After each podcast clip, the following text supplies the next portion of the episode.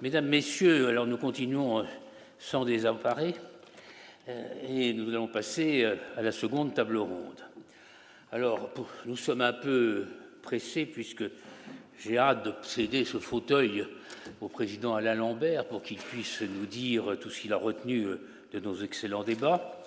Et donc je ne ferai qu'une présentation extrêmement sommaire de celles et ceux euh, qui sont autour de moi. Je constate d'ailleurs qu'on n'a pas alterné euh, hommes et femmes. Bon, ben voilà, bon, tant pis. et comme vous avez le programme, vous savez qui vous avez en face de vous. Alors simplement, deux ou trois observations liminaires avant de céder la parole à ceux que vous avez envie d'entendre.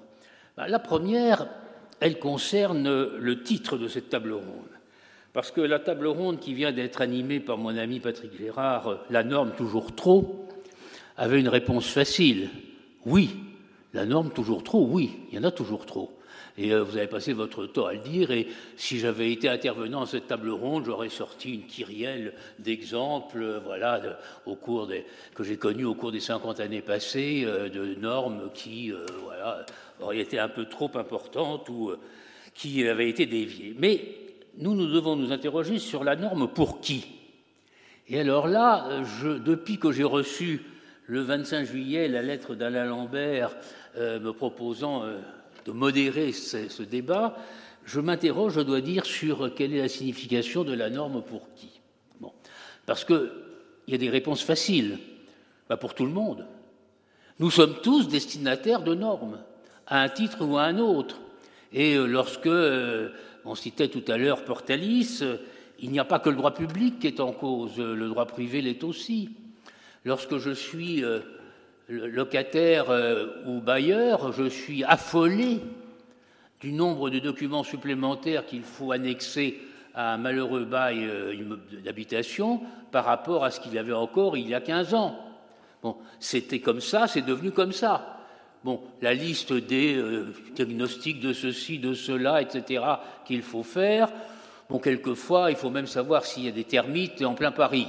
Euh, bon, voilà, alors euh, peut-être, j'en sais rien, s'il y a encore beaucoup d'immeubles en bois dans le 7e, mais en tout cas, ce sont fait partie de ces normes qui, incontestablement, ont renforcé l'impression du trop de normes. Alors, on pourrait prendre les destinataires à travers leurs différentes identités le citoyen, l'assujetti, le requérant, le professionnel, le patient, etc., etc. Notre vocabulaire administratif est illimité pour définir qui nous sommes dans des situations euh, identifiées. En réalité, euh, ce sont les hommes et les femmes euh, qui sont les réceptionnistes. Et à tour de rôle, nous sommes quelquefois d'ailleurs dans des situations différentes, car on va le voir tout à l'heure, l'acteur professionnel euh, dont on a assez peu parlé pour l'instant euh, est réceptionniste de normes, euh, le citoyen l'est aussi, les élus locaux, on en a déjà beaucoup parlé, mais on va en reparler. Et Martine de Boisdef a oublié de dire que mon ami Patrick Gérard avait été maire bien avant moi. Il a été maire d'une grande commune, Vincennes, commune historique. Moi, j'ai été maire que d'une petite commune, c'est moi sur Seine. mais là aussi, on a des expériences Hein, intéressant du point de vue normatif. Euh, je vous en cite simplement une que j'ai vécue, parce qu'il faut de temps en temps donner des exemples vivants qui sont d'un autre pouvoir, comme disait l'autre. Bon. Lorsque j'ai été maire, euh, nous avons une école communale, bon, qui date de la moitié du 19e siècle ou quelque chose comme ça, qui est très, qui est très bien, qui marche très bien, et il fallait changer les fenêtres euh, côté rue, bon, parce qu'elles étaient usées, qu'elles c'était des passoires thermiques, enfin tous les trucs habituels. Bon. Alors, euh, on fait un projet, on dit on va mettre des. On avait évidemment des belles fenêtres en bois, euh, on, met, on va mettre des fenêtres en PVC, mais sur mesure, parce qu'on n'a absolument rien de standard dans ces vieilles, communes.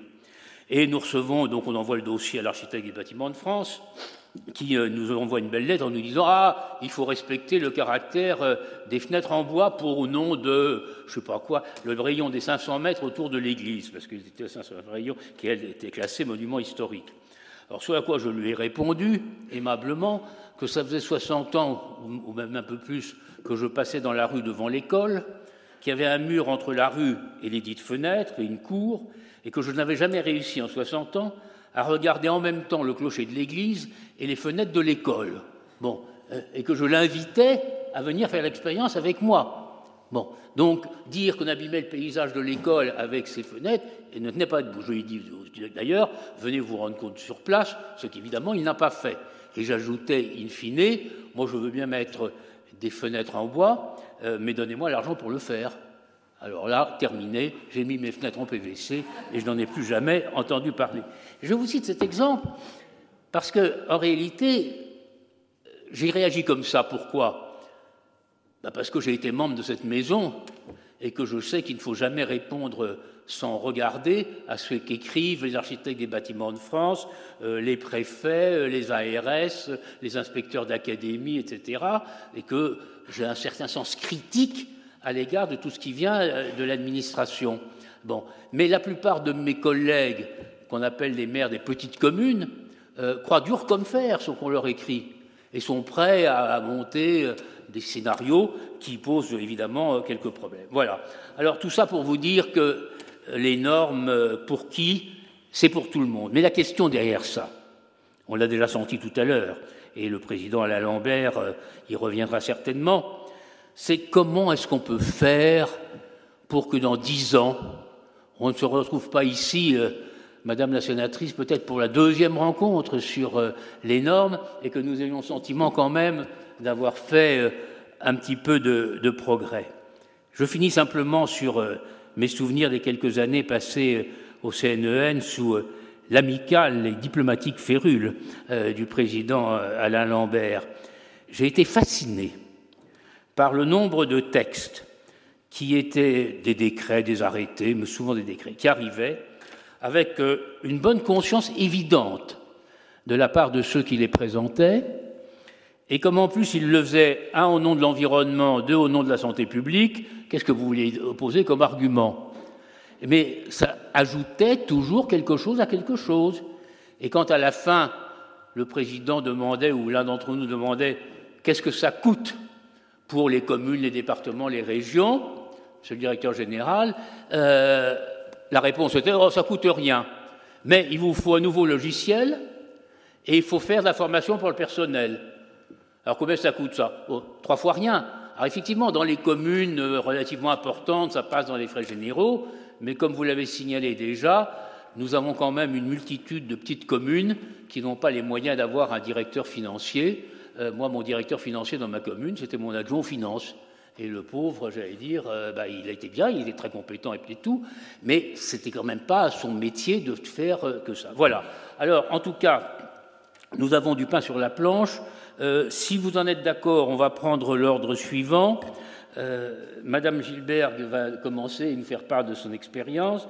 Monsieur Jock aussi, et euh, nous aurons enfin un point de vue venant du secteur privé. Alors je ne sais pas si Madame la secrétaire générale, Monsieur le Président ont des contraintes horaires particulières, simplement normal, normal, normal aussi. Vous n'avez pas un avion à prendre pour Cannes tout de suite? Pas tout de suite. Pas du tout. Bon, d'accord. Donc, euh, on va suivre ce qui est marqué là-dessus, et euh, Claire Landais prendra la parole en troisième, et David Linard en quatrième, si vous en êtes d'accord. Voilà. Donc, la seule vraie contrainte, c'est le temps. Il est, oh, mais on en avance, euh, il est 16h15, il faut que dans une heure et quart, nous puissions donner la parole au président Lambert, qui, lui, n'a pas de limite de temps sauf sa résistance personnelle, parce que le président peut parler autant qu'il veut. Bien. Et donc, je vous demande de vous tenir au quart d'heure dont je vous ai fait part par euh, message hier. Euh, et je me permettrai, le cas échéant, d'insister un petit peu pour euh, vous couper la parole. Voilà. Madame Gilberg, si vous voulez bien commencer. Merci beaucoup, Monsieur le Président. Donc, je mets le minuteur.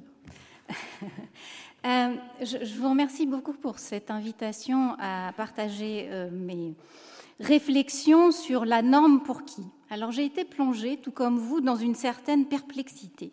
Donc je me suis livré un petit exercice et j'ai pris la loi portant mesures d'urgence pour la protection euh, du pouvoir d'achat.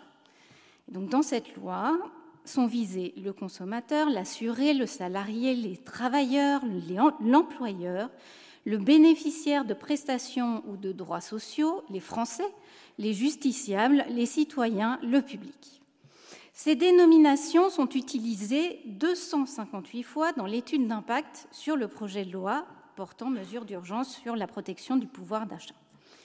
On pourrait en conclure que euh, les différents destinataires de la norme sont particulièrement bien identifiés par le législateur, qui a d'ailleurs pris le soin de les qualifier et de leur donner ainsi une identité juridique.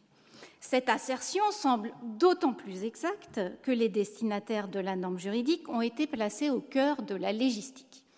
Et pour le démontrer, je me suis livrée à une petite archéologie dans ma thèse, euh, et je me suis rendu compte que je citais 150 fois le mot destinataire sans pourtant jamais le définir. Je me suis livrée à une autre euh, petite expérience statistique euh, dans un ouvrage plus récent, celui de Charles Touboul, Concevoir un texte normatif, et j'ai trouvé 22 occurrences euh, du destinataire. Je ne ferai aucun commentaire sur la façon dont il est décrit. La plupart des instruments du mieux légiféré replacent les destinataires au cœur de la production du droit. Au stade de la conception, l'étude d'impact mesure les effets de la norme sur des publics cibles. Impact social, impact sur les entreprises, impact sur les collectivités territoriales, etc. Au stade de son écriture, l'objectif à valeur constitutionnelle d'intelligibilité et d'accessibilité s'est substitué à l'ancien principe de clarté, justement pour prendre en compte le destinataire de la norme. Au stade de sa mise en œuvre, la légistique invite à évaluer auprès du destinataire les effets constatés d'une norme juridique en vigueur. Alors je me suis posé la question, quel est le problème? En pratique, on a de multiples problèmes et ces euh, problèmes sont à l'origine de la non-réception ou d'une mauvaise réception de la norme juridique par ses destinataires une formulation obscure d'un message pour son lecteur, une règle inadaptée à la situation du destinataire ou une règle inadaptée au comportement que cette norme entend orienter ou empêcher, une adéquation de la règle à son contexte. Les critiques sont nombreuses. Sont-elles euh, justifiées? C'est une autre euh, question. Il y a plusieurs discours euh, sur ce sujet. Le problème serait celui des outils. Les outils de la légistique ou les outils normatifs ne seraient pas adaptés pour appréhender la situation réelle des destinataires. D'autres suggèrent que le problème serait de la mauvaise utilisation de ces outils ou de la sous-utilisation des outils de légistique qui seraient mal compris par les acteurs de la production du droit et qui donc poseraient toujours une difficulté. Troisième discours, les acteurs de la production auraient perdu de vue le destinataire. Donc le destinataire ne serait euh, plus l'objet principal euh, de la norme qui répondrait à d'autres considérations politiques, techniques, voire bureaucratiques dans le discours de certains. Ces différents points de vue recouvrent probablement une certaine réalité, mais il nous semble que le problème est ailleurs. Le problème est ailleurs et le problème est d'abord celui d'un diagnostic précis sur les lieux réels de complexité de la norme et sur les lieux d'ineffectivité de la norme. Et le problème réel, de mon point de vue, c'est la pression ou l'intensité normative qui s'exerce sur, sur les publics visés. Sans céder à un certain relativisme de la norme, j'ai pensé qu'il serait intéressant de s'intéresser à la question de l'hétérogénéité des destinataires de la norme juridique une fois qu'on avait compris cette hétérogénéité, alors peut-être on pouvait mieux appréhender les ineffectivités que pouvait générer l'intensité normative et à partir de là, imaginer peut-être des solutions auxquelles euh, les organisateurs du colloque nous ont invités.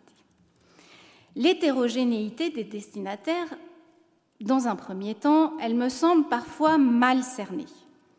Les initiatives, je l'ai dit, sont nombreuses pour inclure les destinataires ou surmonter un certain nombre d'obstacles qu'ils rencontrent. Je pourrais les lister ordonner, donc mettre en ordre le droit, le clarifier, le simplifier, associer le destinataire à sa production, négocier la norme, s'informer sur la situation euh, du destinataire pour renforcer la pertinence sociale du droit, accompagner le destinataire dans la mise en œuvre du droit, évaluer pourquoi finalement ces initiatives qui sont déjà anciennes ne produisent pas les effets qu'on aurait souhaité produisent, enfin qu'elles produisent? Je pense que ces initiatives s'inscrivent certes dans une démarche de rationalisation, mais souffrent d'un déficit, celui d'avoir cartographié précisément les destinataires de la règle de droit. La mesure des impacts sociaux, la mesure des impacts sur les opérateurs économiques, sur les collectivités territoriales, sur différents types d'individus sont très majoritairement survolés dans les études d'impact pour, des raisons euh, sans doute euh, pratiques euh, et, de temps, mais il, faut constater que cette mesure est survolée. Le problème qui, se pose quand on cherche à cartographier les, les, destinataires, il est double. Le premier problème, c'est que la cible ou le public cible est un public variable. Les cercles de destinataires peuvent être concentriques, le destinataire premier, l'autorité d'application, etc. Mais ces cercles peuvent être aussi séquents, c'est-à-dire que, comme vous l'avez très bien fait remarquer, je peux être destinataire d'une norme, mais je peux être une autorité d'application dans une autre, etc. etc.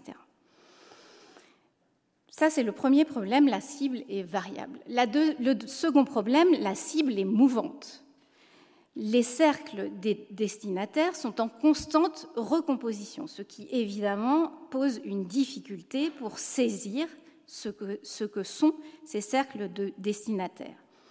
Le consommateur, par exemple, est une catégorie large par essence, puisque l'acte de consommation peut être accompli par tout acte. Euh, l'acte de consommation peut être accompli par un nombre d'acteurs extrêmement différents et donc très hétérogènes de nouveaux acteurs, la cible mouvante, peuvent apparaître. Et ces nouveaux acteurs aussi ne peuvent n'avoir reçu aucune définition.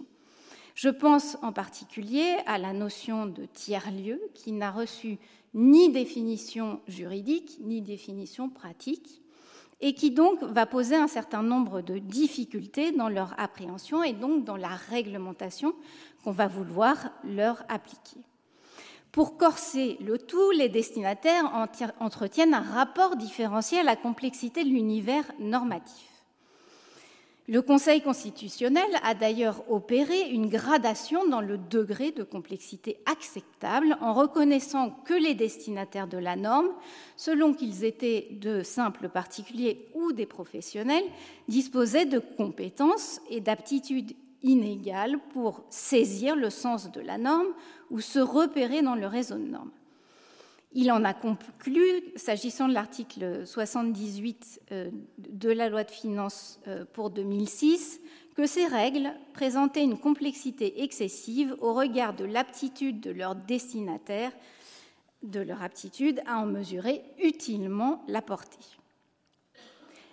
Quel est le, problème de, de d'avoir insuffisamment cartographié les destinataires et quel est le problème de ce rapport différencié à la norme.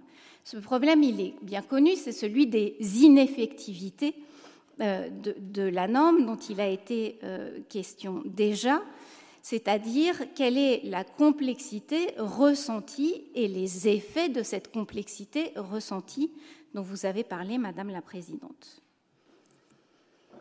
Ces ineffectivités, elles portent sur deux choses. La première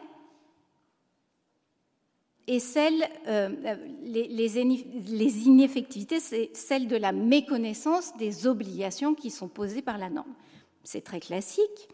Mais la deuxième ineffectivité, c'est aussi le cas du non-recours ou de la non-concrétisation des droits.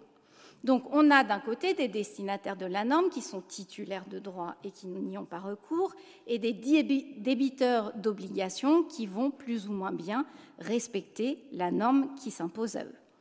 On va se trouver face à deux euh, situations euh, critiques. Donc pour le non-recours au droit, il a été expliqué notamment par la Cour des comptes euh, récemment sur le revenu social d'activité que le public ciblé avait été insuffisamment atteint par la norme. 30% de la population cible du RSA euh, n'aurait pas euh, recours à euh, ce revenu social d'activité. 70% des fraudes détectées relèveraient d'omissions ou d'erreurs de déclaration sur les ressources, omissions ou erreurs qui sont volontaires ou involontaires, c'est une autre question. Cette première euh, situation est liée à l'enchevêtrement des normes et des procédures et parfois aussi une, une incertitude des autorités d'application qui vont aussi renoncer à traiter certaines situations. La seconde euh, situation, c'est le cas des débiteurs d'obligations euh, qui sont peut-être moins désarçonnés ou moins égarés, pour reprendre un terme euh, du Conseil d'État, que les, personnes qui ne recourent pas ou qui ne concrétisent pas leurs droits. La complexité du droit produit en effet des stratégies de neutralisation de la pression normative qui ont été extrêmement bien décrites par la sociologie de l'action publique, notamment pour euh, le cas du téléchargement illégal des œuvres cinématographiques et musicales sur Internet. Les individus, euh, dit cette étude, euh, adoptent un espace discursif afin de créer une sorte de zone de tolérance autour de la norme. Les mesures contre le téléchargement illégal se sont montrées globalement inefficaces pour cette raison, euh, et la longévité la résilience de l'accès illégal au contenu culturel s'est poursuivie. Après avoir essayé de dresser une sorte de portrait du destinataire, ou en tout cas des, problèmes euh, que l'on peut rencontrer entre le destinataire et la norme, donc la norme pour qui, et peut-être la question est plutôt que la norme pour qui, la complexité pour qui, je voudrais évoquer euh, évidemment quelques pistes de réflexion. La première, en trois minutes, absolument. La première, euh, c'est la question de savoir finalement comment surmonter la complexité en réduisant la distance entre la norme et son destinataire. Une première série de méthodes consiste simplement non pas à réduire la complexité, mais à gérer la complexité. Pour mieux gérer la complexité, on peut avoir recours à un certain nombre de techniques, des nouveaux modes de production du droit qui sont particulièrement encouragés, comme l'expérimentation dont il a déjà été question, qui a été extrêmement mobilisée par le législateur, bien que l'évaluation de l'expérimentation soit évidemment un autre problème, car les expérimentations font rarement ou trop rarement l'objet d'une évaluation systématique. Le deuxième outil pour mieux gérer, c'est intégrer le destinataire à la fabrique de la norme. Alors on peut penser à des techniques nouvelles comme les bacs à sable réglementaires qui s'adressent justement euh, aux professionnels euh, et non pas aux particuliers. Mieux gérer la complexité, c'est aussi accompagner la mise en œuvre de la norme on a parlé d'outils comme euh, les, outils, les guides méthodologiques, mais on peut aussi penser à l'intelligence artificielle qui offre des potentialités euh, en matière de mise en œuvre de la norme pour aider notamment à l'application de régimes juridiques complexes ou pour mieux se repérer dans un univers normatif foisonnant. Et là, je pense aux nouveaux outils de production normative dont parlera certainement euh, Madame la secrétaire euh, générale du gouvernement. Un autre outil technique, c'est aussi euh, celui des nudges qui ou coups de pouce, qui sollicitent les facultés inconscientes d'apprentissage du destinataire de la norme. On n'a pas besoin de se déclarer donneur d'organes pour, l'être. Cela est présumé.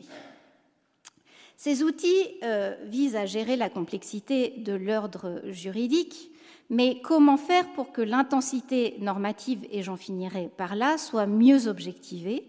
Je pense qu'il y a deux euh, possibilités. La première, c'est d'identifier les lieux de complexité et de poursuivre une étude qui a été entamée il y a une dizaine d'années en s'appuyant sur euh, la théorie des graphes, qui est une théorie euh, mathématique et informatique, qui permet de cartographier les liens entre les normes et donc le réseau de normes.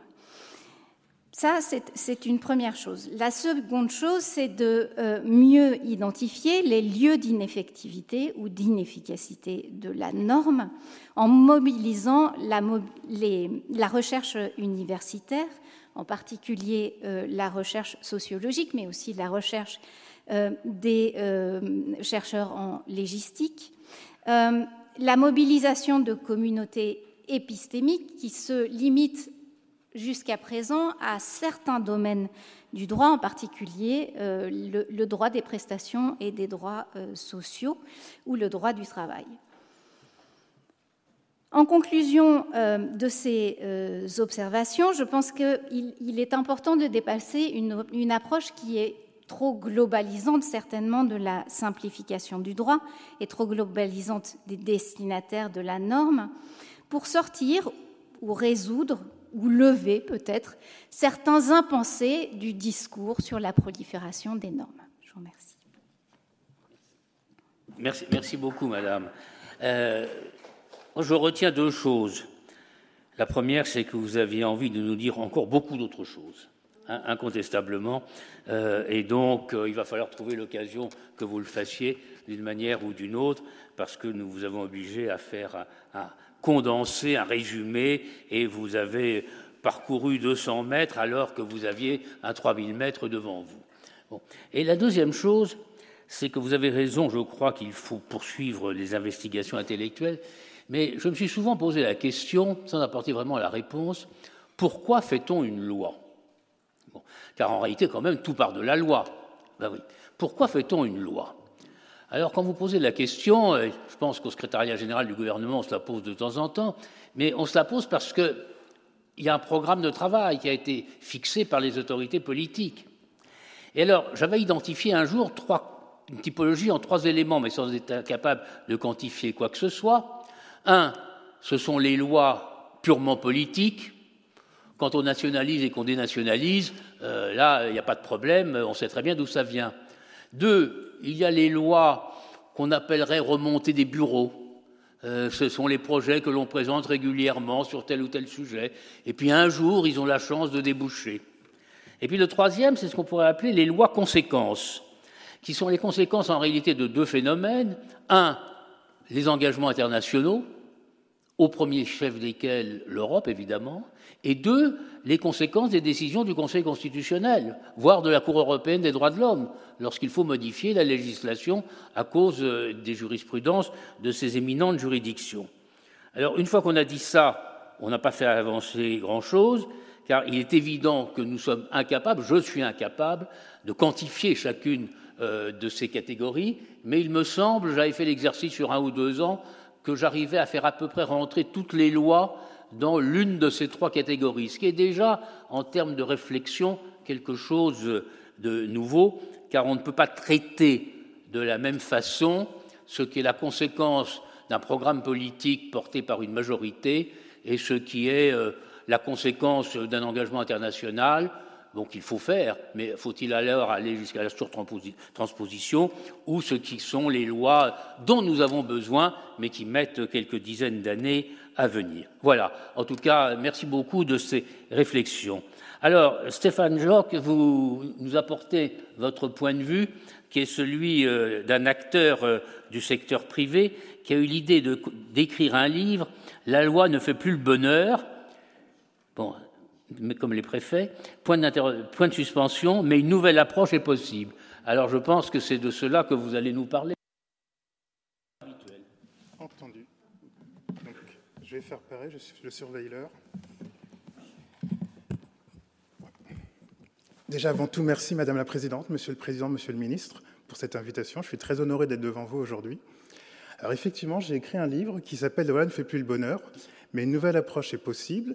Alors pour autant, le cœur du livre porte sur la normalisation. Alors la normalisation, c'est quoi? C'est un sujet totalement en décalage avec tout ce qu'on vient de se dire jusqu'à présent, puisque euh, quand on parle de normalisation, de normes volontaires, on, parle, on ne parle pas de droit dur, mais de droit souple. Donc mon intervention va se focaliser sur le droit souple. Et pour autant, ce n'est pas un hors-sujet, puisqu'il y a une passerelle entre le droit dur et le droit souple. Et euh, je me tourne vers euh, la représentante du secrétaire général euh, du gouvernement. Dans le guide de logistique, il se trouve que est évoquée en fait la passerelle entre le droit dur et le droit souple. C'est-à-dire que la normalisation est évoquée dans le guide de légistique comme une méthode pour mieux légiférer. Donc en s'appuyant sur la normalisation, on peut réussir à mieux... Enfin, c'est un outil pour mieux légiférer. Alors du coup, la particularité de la normalisation, c'est qu'il s'agit d'un outil qui est ouvert à tous. Il s'agit d'un outil qui, euh, euh, se caractérise notamment par la transparence, par l'accessibilité. Et quand on regarde précisément comment se fait l'articulation entre droit dur et droit souple, on se rend compte que d'un côté, on a des textes législatifs et réglementaires, de l'autre côté, on a des normes, et ces normes, ces normes volontaires, donc euh, issues des organismes de normalisation, en France en premier lieu la FNOR, après, au niveau européen, on a le CEN, au niveau international, l'ISO. On se rend compte que des articulations sont possibles. Alors, on a des cas très concrets en France, mais très, très, très marginaux. Par contre, si on regarde ce qui se passe sur l'échelle européenne, là, on se rend compte qu'il y a un véritable travail qui est fait de mieux légiférer grâce à cette articulation entre droit, euh, dur et droit souple. Euh, clairement, du point de vue de la Commission européenne, c'est une stratégie pour mieux légiférer. Donc ça fait déjà plusieurs décennies que la Commission européenne a pour stratégie de mieux légiférer. Euh, elle est surtout aussi très challengée, pour parler en bon français, pour éviter de produire trop de textes européens. Et donc une piste a été développée, alors ça date des années 80 maintenant, pour euh, bah, mieux légiférer en vraiment articulant d'un côté les textes législatifs réglementaires et de l'autre côté les normes européennes.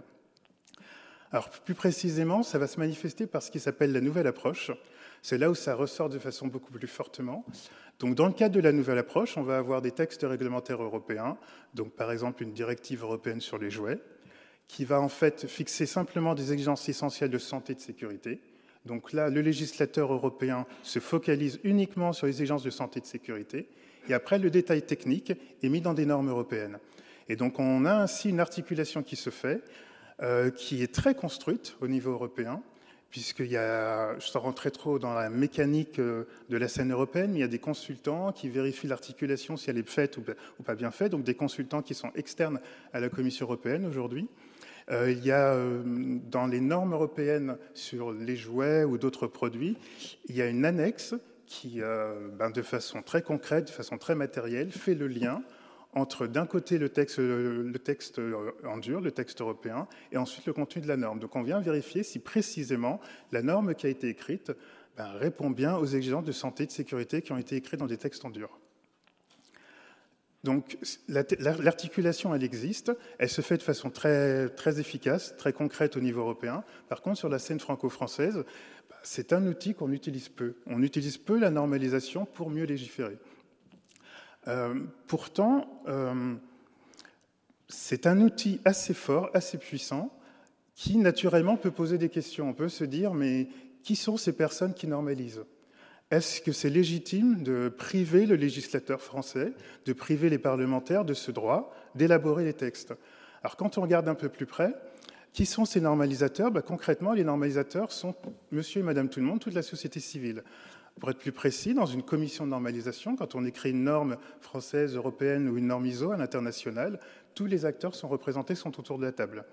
Donc euh, les consommateurs, les industriels, les distributeurs, les fabricants, les syndicats, les ONG, les chercheurs, tout le monde est autour de la table et tout ce petit monde va se réunir pour, par consensus, établir un référentiel. Donc on se retrouve sur un système qui est très ouvert et c'est un système au niveau européen du coup qui, modèle, qui fait modèle. Si on regarde la normalisation à travers le monde, euh, l'Union européenne, enfin l'espace économique européen pour être plus précis, se distingue du reste du monde parce que la normalisation, le système européen de normalisation tel qu'il est construit, tel qu'il se vit, se veut un système très démocratique. Euh, quand on regarde ailleurs dans le monde, ce n'est pas, pas, toujours le cas. Enfin, en tout cas, c'est moins bien construit. Il n'y a pas ce souci du caractère démocratique. Donc il y a un règlement européen aujourd'hui qui, depuis 2012, qui cadre un petit peu la normalisation au niveau européen. Et donc dans ce règlement européen sur la normalisation, euh, le règlement 1025, on vient fixer des principes de transparence. Ça fait partie des exigences qu'on s'impose au niveau européen.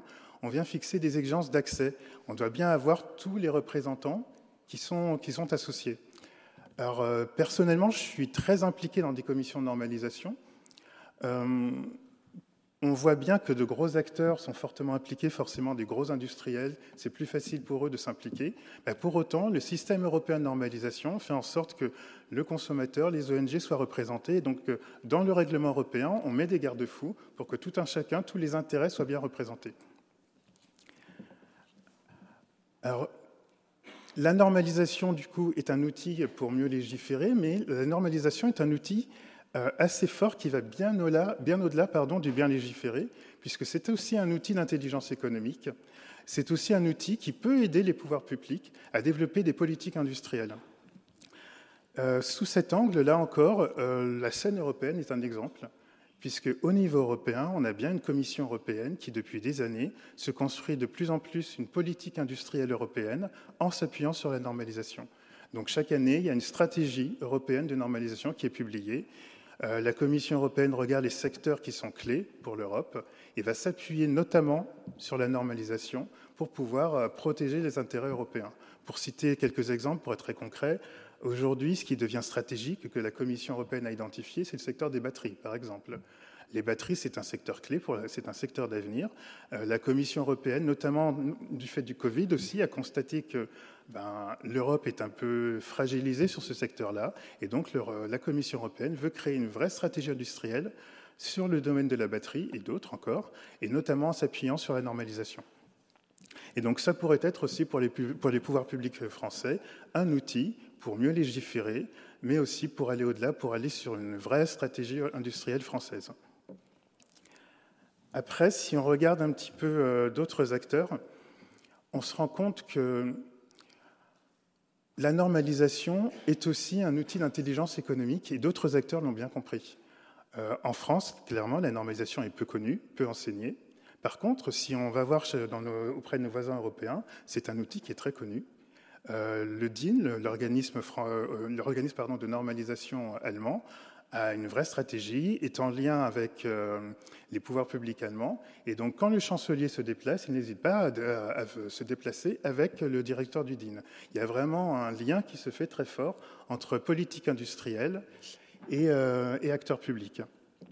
Les Chinois, les Américains ont aussi compris l'intérêt de la normalisation et s'impliquent très fortement. Quand on est un groupe euh, comme Decathlon, qu'on s'implique en commission de normalisation, euh, on le fait aussi parce que c'est un outil industriel, parce que c'est un outil pardon, d'intelligence économique. Ça permet à une société comme Decathlon ben, de s'impliquer, de protéger ses intérêts, d'assurer son avenir. Et puis surtout, mine de rien, il y a quand même un lien très, très fort qui se fait avec la, réglementation. Ben, ça nous permet de mieux appliquer les textes. Euh, quand un texte fixe des exigences essentielles, eh bien, le fait d'être impliqué en commission de normalisation et de, de rédiger la norme adossée à ce texte, ça nous permet d'être en capacité de rendre le texte réglementaire concret, faire en sorte que concrètement, dans les usines, dans les magasins, euh, l'articulation se fasse de façon correcte. Donc, euh, le groupe Decathlon est un groupe qui a des laboratoires en propre, qui passe par des laboratoires en externe. Euh, donc, on a une vraie compétence technique. Pour autant, si on a un texte qui paraît trop flou, qui paraît compliqué, ou qui paraît en décalage avec les connaissances actuelles, eh bien, via la normalisation, ça permet à un groupe de comme Decathlon de mieux appliquer les textes de loi je surveille le temps de parole. Pour poursuivre encore, euh, la normalisation, comme je viens de le dire, c'est un outil pour mieux légiférer, un outil d'intelligence économique, un outil pour poser des stratégies industrielles. Euh, ça devient aussi de plus en plus un outil incontournable euh, qu'on ne peut pas négliger parce que ça devient une composante de notre souveraineté. Je m'explique. Euh, il y a un arrêt qui a fait un peu grand bruit dans le monde de la normalisation, donc un arrêt qui date de 2016, l'arrêt James Elliott. Et dans cet arrêt, la Cour de justice de l'Union européenne dit clairement que certaines normes, alors que par principe on les considère comme volontaires, puisque ça relève du droit souple, certaines normes constituent du droit. Donc une fois qu'on a dit ça, ça change quand même le prisme. Et ça veut dire que certaines normes, euh, si on ne s'implique pas dans l'élaboration de ces normes, eh bien, on perd un petit peu de sa souveraineté, puisqu'on laisse d'autres décider pour nous-mêmes. Alors concrètement, tout ce qui relève de la nouvelle approche, donc euh, ça représente euh, quantité de produits, des pans entiers du droit, ben, notamment tous les produits qui portent un marquage CE, donc les produits électroniques, bientôt euh, tout ce qui relève les, enfin aujourd'hui déjà pardon, les biens de construction, les jouets, les dispositifs médicaux, etc., etc. La liste est très très longue. Et eh bien quand on est dans ce secteur-là, la norme sur le papier est volontaire. Pour autant, depuis 2016, la Cour de justice nous dit que c'est un élément du droit. Et donc, à ne pas s'impliquer, à continuer à méconnaître le sujet en France, on laisse d'autres acteurs décider pour nous-mêmes. Donc c'est là où on se doit encore plus de travailler cette articulation entre normes AFNOR et réglementation pour rester souverain et pour rester totalement maître de notre souveraineté. Alors, euh, pour finir, si je regarde ce qui se passe depuis quelques mois, pour autant, en France, je constate que certains ministères sont proactif sur le sujet.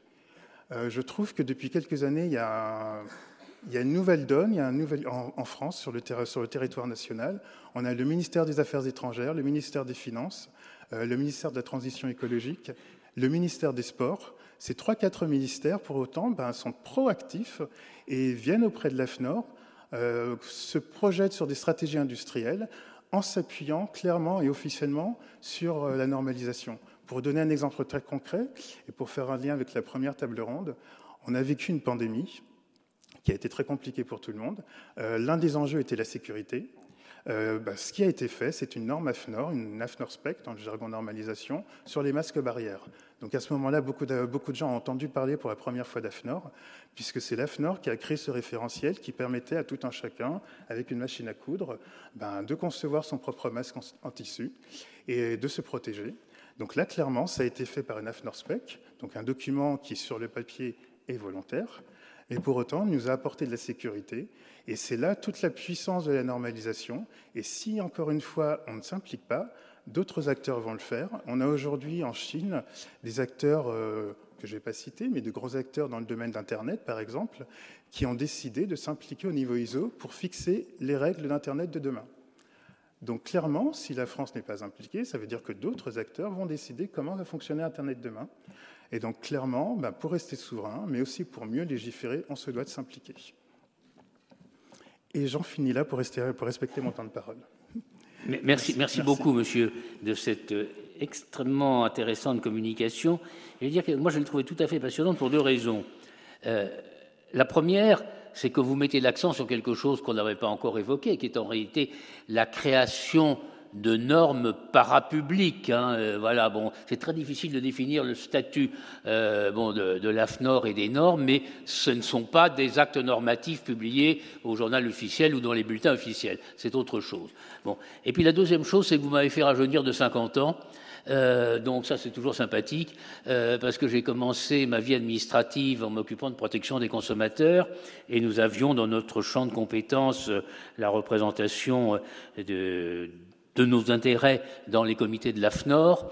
alors moi, j'y allais de temps en temps, et j'ai des souvenirs émus, émus, de très longues discussions sur les différences entre des boîtes certi-certi et certi-soudées, des boîtes de concert, dont je serais incapable de vous donner le détail, euh, mais ça m'a marqué pour euh, assez longtemps pour en évoquer aujourd'hui, et euh, il y avait toute une série d'exemples de ce type, mais c'est vrai, et ça vous avez raison, la normalisation, en tout cas au niveau européen, au niveau national français, ça n'a plus grand sens, c'est à la fois un instrument de libre circulation de la marchandise, mais c'est un extraordinaire instrument de protectionnisme.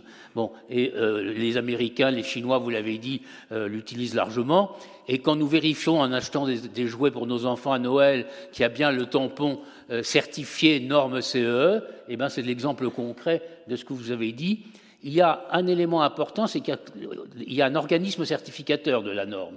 Euh, bon, et là, théoriquement, sa responsabilité peut être mise en jeu s'il certifie à tort, mais euh, nous espérons que ce n'est pas le cas. En tout cas, euh, c'est quelque chose d'un petit peu méconnu dans nos habitudes, dans nos connaissances, mais qui joue un rôle que vous avez très utilement souligné. Je, je, remercie les organisateurs du colloque de vous avoir invité.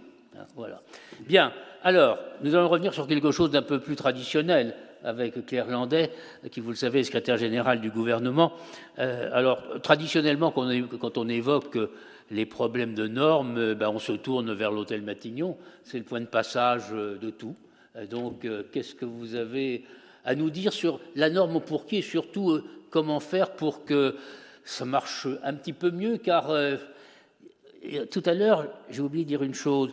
Vous savez qu'en météorologie, il y a la température réelle et la température ressentie. Et là, nous sommes dans les normes réelles et les normes ressenties. Et j'ai peur que les normes ressenties soient souvent très supérieures aux normes réelles. Voilà.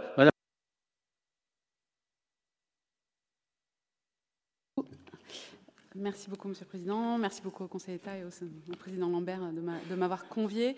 Euh, vous avez eu la gentillesse de rappeler que mon propos pouvait aussi, euh, du coup, euh, s'articuler autour du rôle du SGG dans cette, dans cette matière, plutôt que de la réponse à cette question, effectivement, qui moi aussi m'a un peu m'a un peu plongé dans une certaine perplexité, mais du coup, au fil de mon propos, j'essaierai quand même de, trouver quelques éléments de réponse.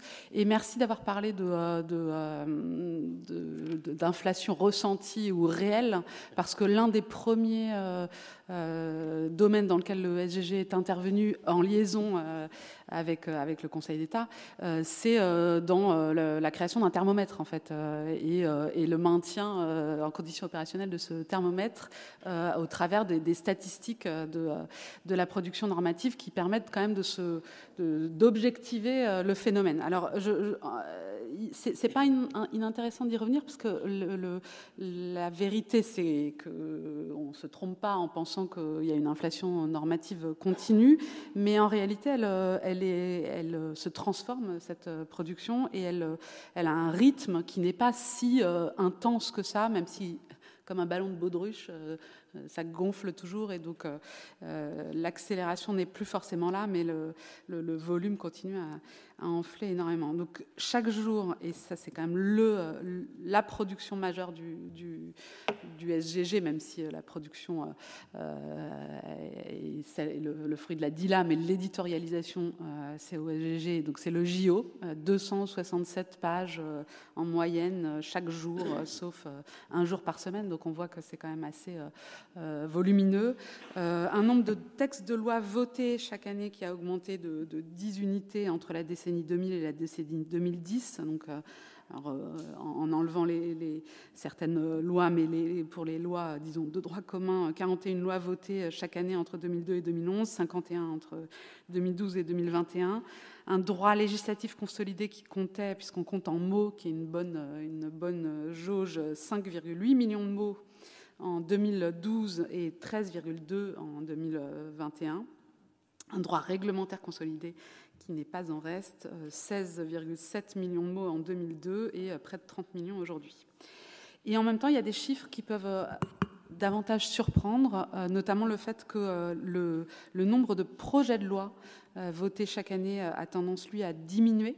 un total de 350 projets de loi votés pour la période 2002-2011 et 277 pour la période 2012-2021, soit une baisse de 26% un nombre de décrets publiés pris chaque année qui est lui aussi en baisse, euh, qui est passé euh, euh, en moyenne de 2065 décrets par an entre 2002 et 2011 à 1726 depuis 2012, même si le nombre total de mots contenus dans les décrets lui est resté stable autour de 2,4 millions. Euh, et euh, pour les circulaires, mais j'y reviendrai, euh, pour le coup, des, chiffres un peu plus spectaculaires en baisse, puisque en termes de stock, cette fois, on est passé de 27 800 circulaires en vigueur en 2018 à 10 052 aujourd'hui, donc une baisse assez drastique, mais avec des phénomènes de contournement sur lesquels je, je redirai un mot. Euh, et à contrario, mais c'est euh, en fait euh, la logique de la révision constitutionnelle de 2008 aussi, une production législative issue d'initiatives parlementaires qui, elle, a augmenté, mais c'est la logique d'un partage, meilleur partage de, de l'ordre du jour parlementaire. Alors, qu'est-ce que, euh, quels outils euh, le SGG euh, a à sa disposition pour essayer d'être un acteur de, la régulation de ce, flux normatif? D'abord, il, en a été question, le, les études d'impact ou les évaluations préalables pour les textes réglementaires, les études d'impact avec une, obligation lourde, constitutionnelle et, précisée dans une, loi organique de, de, de 2009, et puis pour textes réglementaires, des obligations, disons, euh, plus ou moins dures, mais assez, euh, assez euh, contraignantes pour ce qui est des textes qui s'adressent notamment aux collectivités territoriales. Dans ce champ-là, je ne vais, pas, je vais pas me mentir, j'ai quand même assez souvent l'impression qu'on fait de la post-rationalisation et pas de l'aide à la décision. Pour autant, est-ce que d'abord, euh, je pense que ça reste intéressant euh, en soi. Il faut sûrement pas lâcher le fil de cette, de cette pratique-là qu'elle se professionnalise quand même. Elle est évidemment et éminemment hétérogène en fonction des textes et de la rapidité avec laquelle ils, euh, arrivent, euh, de leur, euh, origine politique ou administrative, éventuellement aussi circonstancielle hein, de réponse à un événement. Et donc les, études d'impact sont de qualité très variable. on essaye au SVG, on les fait évidemment pas nous-mêmes, hein, mais on est des assembleurs et des aiguillons. On se, c'est d'ailleurs doté de, profils qui ne sont pas des purs juristes, parce qu'évidemment, il ne faut pas que des juristes pour être capable d'aiguillonner efficacement les, auteurs euh, des, des études d'impact. Donc on fait des efforts. On n'est pas du tout au stade où on pourrait considérer que l'étude d'impact vient éventuellement euh, permettre de se dire on ne légifère pas ou on ne produit pas le texte, mais enfin, elles, arrivent quand même à un moment où il, y a des, des, euh, acteurs qui interviennent postérieurement dans le, processus d'élaboration de la norme, je pense au CNEN par exemple, euh, qui, peuvent se saisir de, de ce qui est dans l'évaluation préalable ou ce qui n'y est pas pour alerter euh, le gouvernement sur tel ou tel point. Et évidemment, au Parlement, c'est la même chose. C'est, je pense, un document qui est euh, intéressant et riche euh, pour, pour les parlementaires. Et puis, à supposer qu'il n'ait pas d'effet sur le processus d'élaboration de la norme, il en a forcément au moins dans sa compréhension et dans la réflexion sur l'élaboration des, textes d'application et de l'appréhension de la norme. Il y a aussi depuis euh, une circulaire de 2009 euh, l'idée que dans ces, dans ces études d'impact, euh, on, donc pour les lois, on identifie cinq indicateurs qui sont censés vraiment refléter la finalité, les principales finalités de, la loi et qui sont censés être des points d'appui pour une évaluation postérieure, donc post ex post, euh, de, euh, de, euh, de l'efficacité de, de, de, la loi. Alors il n'y a pas encore beaucoup, mais c'est pas normal compte tenu de, du caractère relativement récent de cette pratique d'évaluation ex post. C'est pas le SGG qui est censé les, ni les faire, ni même veiller à ce qu'elles soient faites, mais enfin on va rentrer dans un cycle où la, la, temporalité va permettre de se saisir de ces indicateurs pour revenir sur certaines lois en vigueur. Alors après sur le contrôle des flux, on a un instrument qui est redoutablement efficace, euh, qui s'appelle le 2 pour 1 désormais. Euh, ça a été le 1 pour 1 euh, à partir d'une circulaire de 2013 et c'est le 2 pour 1 depuis une circulaire de, de juillet 2017 qui euh, consiste à euh, interdire toute euh, publication d'une norme réglementaire qui aurait pour effet de créer une contrainte avec traduction financière nouvelle dans le chef des collectivités territoriales, des entreprises, mais aussi des particuliers. C'est redoutablement efficace. Je vous donne les chiffres. Il y avait 150 décrets euh, qui euh, contenaient ce, type de contraintes qui étaient publiées par an avant 2017. Euh, et depuis septembre 2017, n'ont été publiés que 38 décrets qui, qui, contiennent des normes créant des contraintes et, avec un impact financier sur les acteurs, les destinataires de la norme que j'ai indiquée. Donc c'est très efficace. Nous sommes les gardes churmes de cette euh, pratique.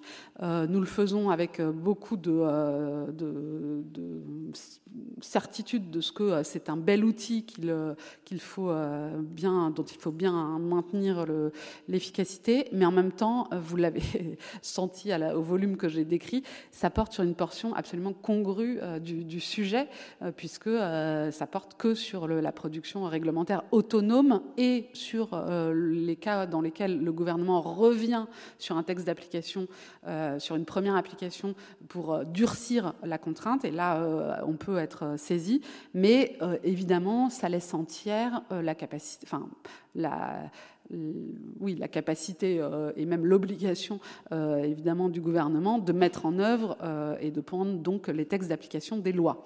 Et donc, on est sur un champ qui est le j'allais dire le pouvoir réglementaire autonome, mais en fait même les décrets euh, et donc pas le champ des arrêtés non plus. C'est peut-être une piste à laquelle euh, il faut réfléchir.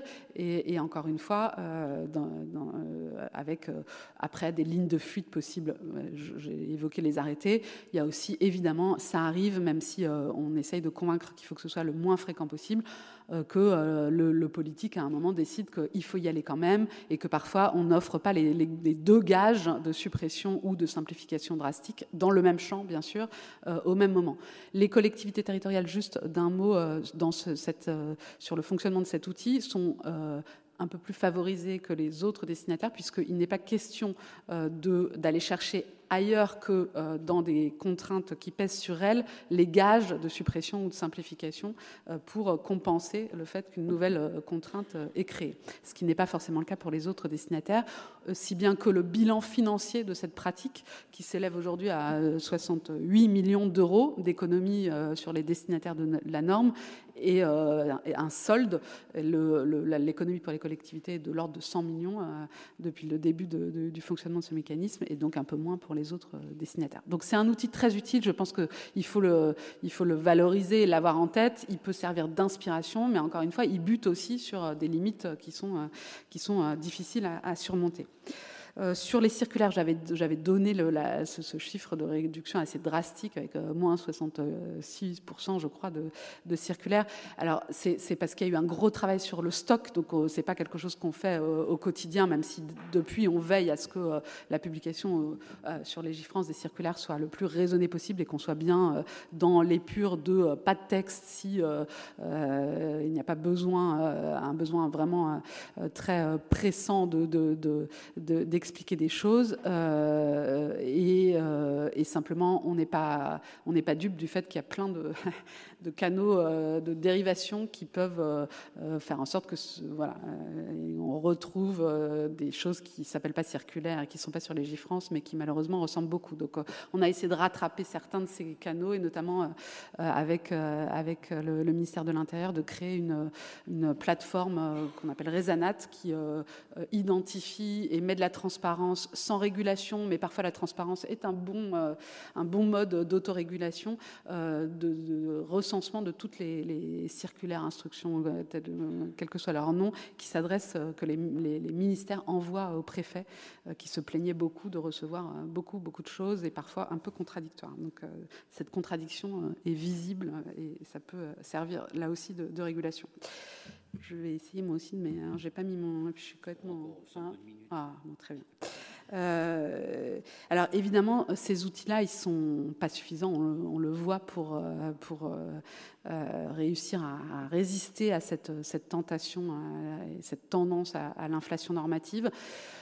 Peut-être quelques réflexions sur les, perspectives. Moi, je, vois des choses qui sont quand même plutôt rassurantes et, qui euh, peuvent rendre euh, relativement optimistes. Il, y a, alors on, l'a dit euh, lors de la table ronde précédente, il y a quand même une culture institutionnelle qui est de la norme étatique qui euh, rend difficile le fait d'arriver à, infléchir la tendance. Mais je trouve quand même euh, que euh, ces dernières années, il y a une attention aux destinataires de la norme qui euh, vraiment se diffuse euh, dans l'ensemble alors de l'administration, je crois vraiment, euh, dans le, personnel, chez le personnel politique, peut-être chez les parlementaires, j'ai moins de, j'ai, moins de proximité qui me, qui me permettent de, d'en, parler, mais en tout cas cette, cette, cette attention à alors ce qu'on appelle aujourd'hui les programmes, les programmes prioritaires du gouvernement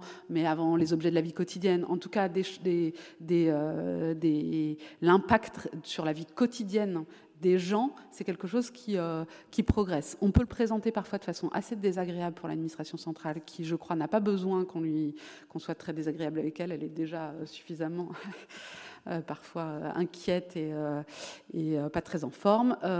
mais ce serait quand on brocarde la culture de la norme, effectivement, les fonds de tiroir que les administrations ont tendance à ressortir. Non pas que je dise que ça n'existe pas, parce que je suis bien placée pour savoir que ça existe, mais, ça part toujours en général d'un bon sentiment. L'impression que j'ai, c'est que davantage aujourd'hui, les administrations se posent la question de savoir si ce qu'elles sortent ont une, réelle utilité, vont impacter les gens et comment. Donc euh, ça, je pense que c'est quand même euh, quelque chose qui progresse. Et cette formule du dernier kilomètre, qui parfois, euh, enfin, dont je me dis parfois qu'elle est, qu'elle est un peu comme un slogan, en fait, je la trouve très riche. je la trouve très riche parce qu'elle elle, elle, a elle est polysémique finalement. Il y a l'idée qu'il faut s'intéresser à la façon dont la norme va jusqu'au bout du bout et, et qu'elle, qu'elle atteint effectivement son destinataire dans des conditions correctes, mais il y a aussi et peut-être surtout l'idée que c'est depuis le terrain doivent remonter des choses et ça, euh, euh, je, pense que c'est important, y compris par rapport à des, pratiques qui ont pu avoir lieu antérieurement avec les des idées de, grandes opérations systémiques de simplification qui partaient d'en haut. Je crois que ça, c'est plus possible, qu'il faut se poser la question de concrètement dans quel champ on a des difficultés, des choses qui, euh, qui régulièrement reviennent dans la bouche des, des particuliers, des entreprises, des collectivités, disant là, c'est vraiment majeur, c'est pas la peine de vous intéresser, de reprendre le stock de, choses qui euh, n'ont pas d'impact sur nos vies, mais là, décidément, il y a quelque chose à faire et s'attaquer à des, verrous. Euh, et, donc ça, c'est important de commencer par le dernier kilomètre pour faire remonter la chaîne. Euh, je pense aussi à ce que prévoit la loi 3DS dans son article 2, qui est ce que peut faire remonter les collectivités en termes de demande, d'adaptation. et donc on est en train de mettre en place la mécanique avec la DGCL pour, pour être sûr que ces demandes ne tombent pas dans un trou noir et qu'elles soient prises en compte et qu'on puisse, euh, qu'on puisse y répondre. Et puis, je pense aussi que le dernier kilomètre, cette, euh, cette métaphore est importante aussi pour se dire qu'il y a peut-être des choses qui doivent se jouer là et seulement là, et même ne pas remonter, en fait, mais, euh, mais être traité à ce niveau sans se dire systématiquement que faut que ça remonte, il faut il faut que ce soit généralisé éventuellement. Parfois, il faut, mais parfois pas, et parfois, c'est peut-être le bon niveau de traitement. Je dis ça aussi parce que euh, je pense que la culture de la norme, euh, si, euh, enfin, je, trouve assez logique. D'ailleurs, c'est pas un reproche fait aux juristes. En général, c'est pas les juristes qui ont la culture de la norme. Hein c'est parfois les directions métiers qui, produisent beaucoup trop de, normes. Les juristes sont plutôt la tentation de ne pas en produire trop et plutôt, plutôt bien faite. Mais, mais il ne faudrait pas troquer la culture de la norme contre une culture du, du reporting perpétuel, parce que ça, c'est épuisant aussi, en fait, pour, pour tout le monde d'avoir à rendre compte de ce qui se passe au plus près du terrain, mais constamment de, de perdre autant de temps à faire remonter.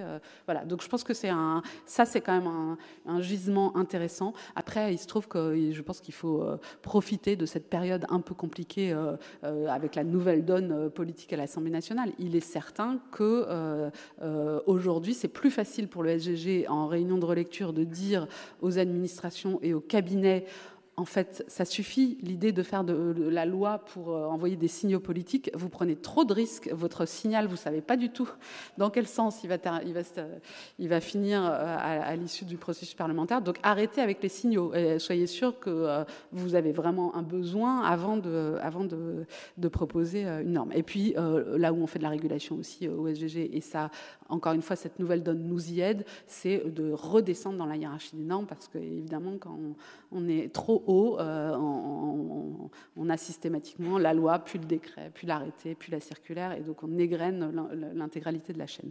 À l'inverse, il y a quand même des choses qui sont des choses qui rendent moins optimistes. D'abord, mais ça a été dit lors de la première table ronde, moi, je pense, euh, je, suis complètement en ligne avec ce qu'a dit Charles Touboul, mais je continue à penser que évidemment qu'on a trop écrit.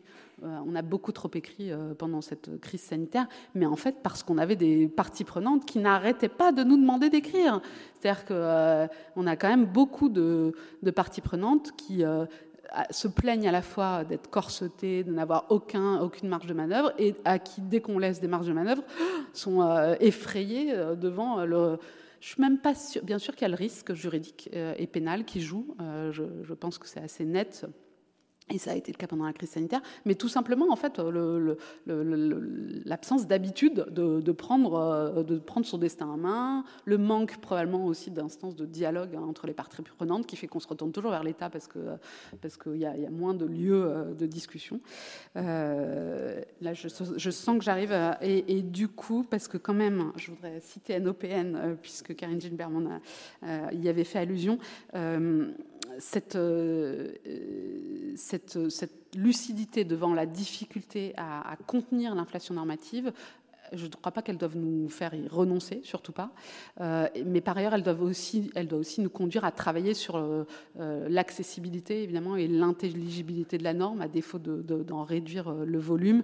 Et là, on a effectivement des outils, et, au GG, on travaille en ce moment sur un, nouvel outil qui a plein de vertus, y compris interne à l'administration, mais aussi celle de faciliter la consolidation. Or, le droit consolidé, c'est évidemment une façon de, le rendre plus accessible, même si je crois aussi que la numérisation a aussi été un outil d'accélération de, l'inflation normative, parce que le, quand avant euh, on écrivait, euh, enfin j'imagine, hein, mais et encore, oui, je pense que même, au Conseil d'État, euh, il, y a 20 ans, on avait des, décisions moins longues parce que on maniait moins le numérique, on maniait moins le copier-coller. Et alors j'imagine que quand c'était à la plume, eh ben, effectivement, l'inflation normative était plus compliquée. Donc le numérique comme accélérateur de production normative, je crois que c'est assez vrai. Là encore, on ne va pas revenir à la, plume, mais il faut, aussi se rendre compte euh, que euh, c'est euh, un champ d'accélération, donc autant l'utiliser aussi pour que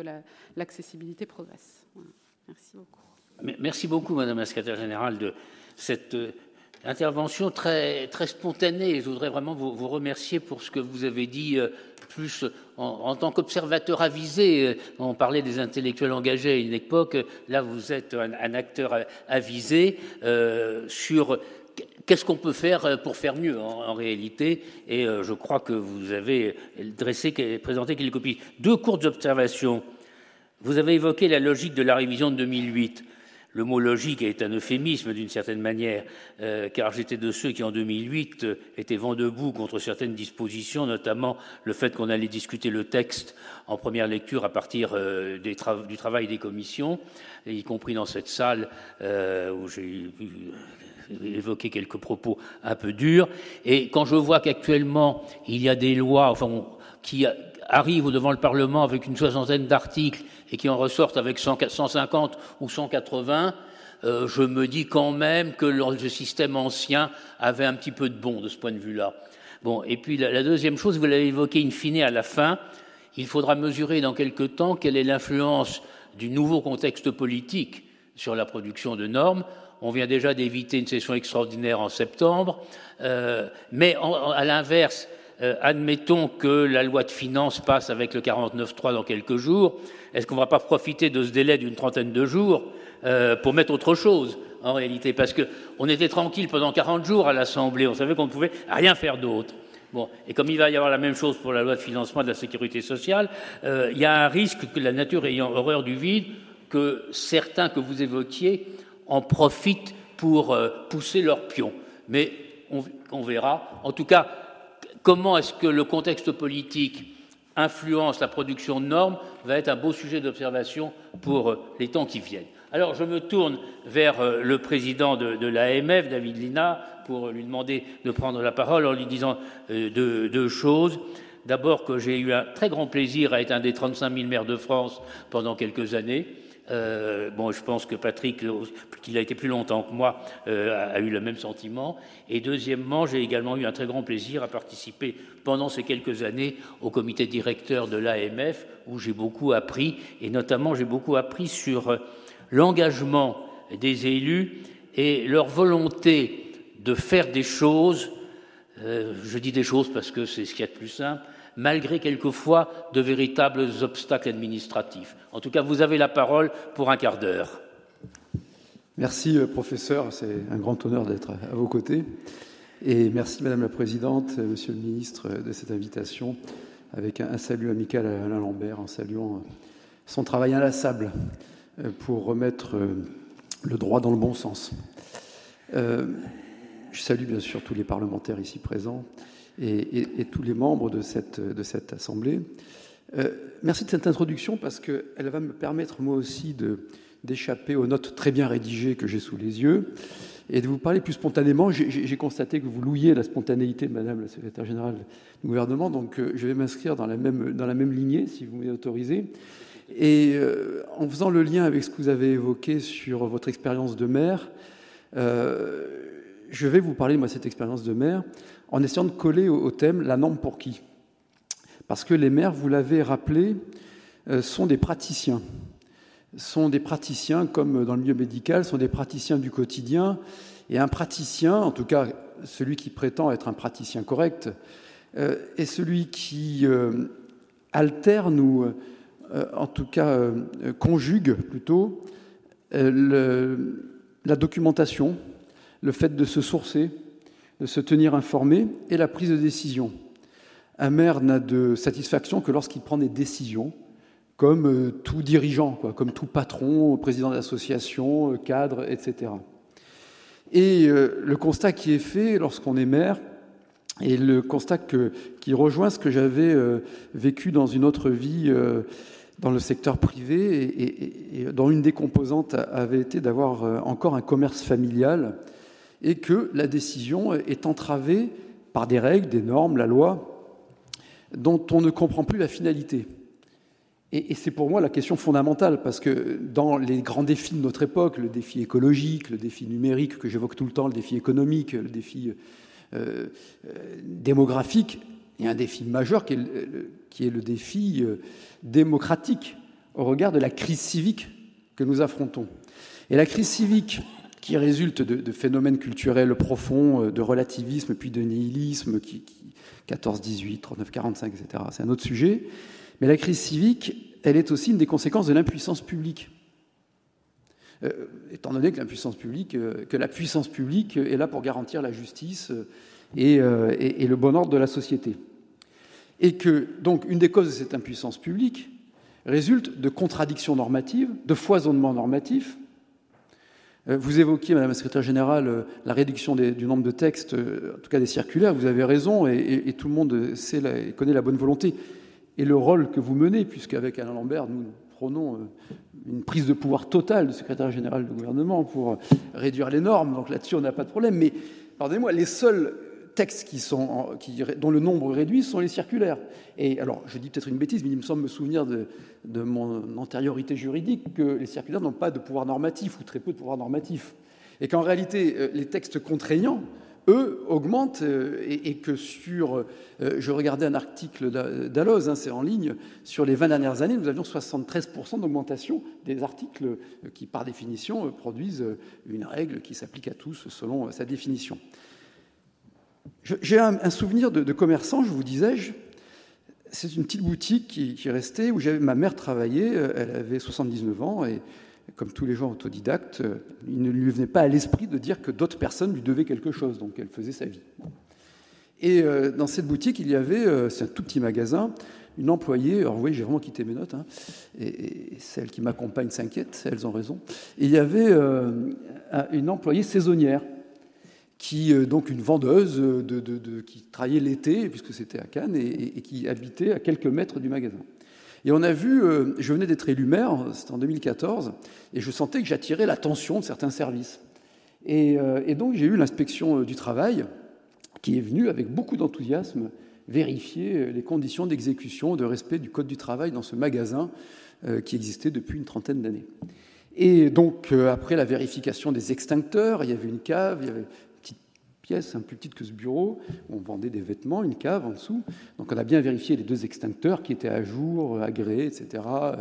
Après la vérification de l'installation d'un loquet à l'extérieur et à l'intérieur des toilettes, euh, parce que je, l'ai vécu, hein, avec une lettre de, 8 pages, de 11 pages, il y a eu, euh, on a été euh, réprimandé parce qu'il n'y avait pas de local euh, qui fermait à clé pour, euh, de vestiaire pour l'employé saisonnière. On a expliqué que cette employée saisonnière euh, travaillait à quelques mètres, elle-même ne demandait rien du tout. Et c'est ce jour-là qu'on a décidé vraiment d'arrêter cette activité commerciale et que ma mère, qui une volonté farouche, a dit j'en ai assez, stop, après quatre ou cinq visites de l'inspection du travail. Et c'est la première fois que je me suis, enfin je m'étais déjà posé, je me suis dit mais à quoi servent ces normes? Est-ce que cette norme est vraiment l'expression de la souveraineté populaire? Est-ce que c'est l'expression de la volonté populaire? Est-ce que ça, à quoi ça sert? Quel est, le sens de tout cela? Et puis je suis maire, et je pourrais vous multiplier à, l'envie les, exemples, mais ça a dû être fait tout à l'heure. Euh, les normes sont, sont compliquées. J'évoquerai la distinction entre complexification et complication, qui pour moi est essentielle. Mais ce qui est insoutenable, c'est la contradiction normative. C'est ça et euh, moi, je l'ai vécu dans ma commune, mais je, fais à peu près deux départements par semaine. Je serai demain dans la Mayenne, où il y a eu un grand appel à la décentralisation, et je m'en réjouis.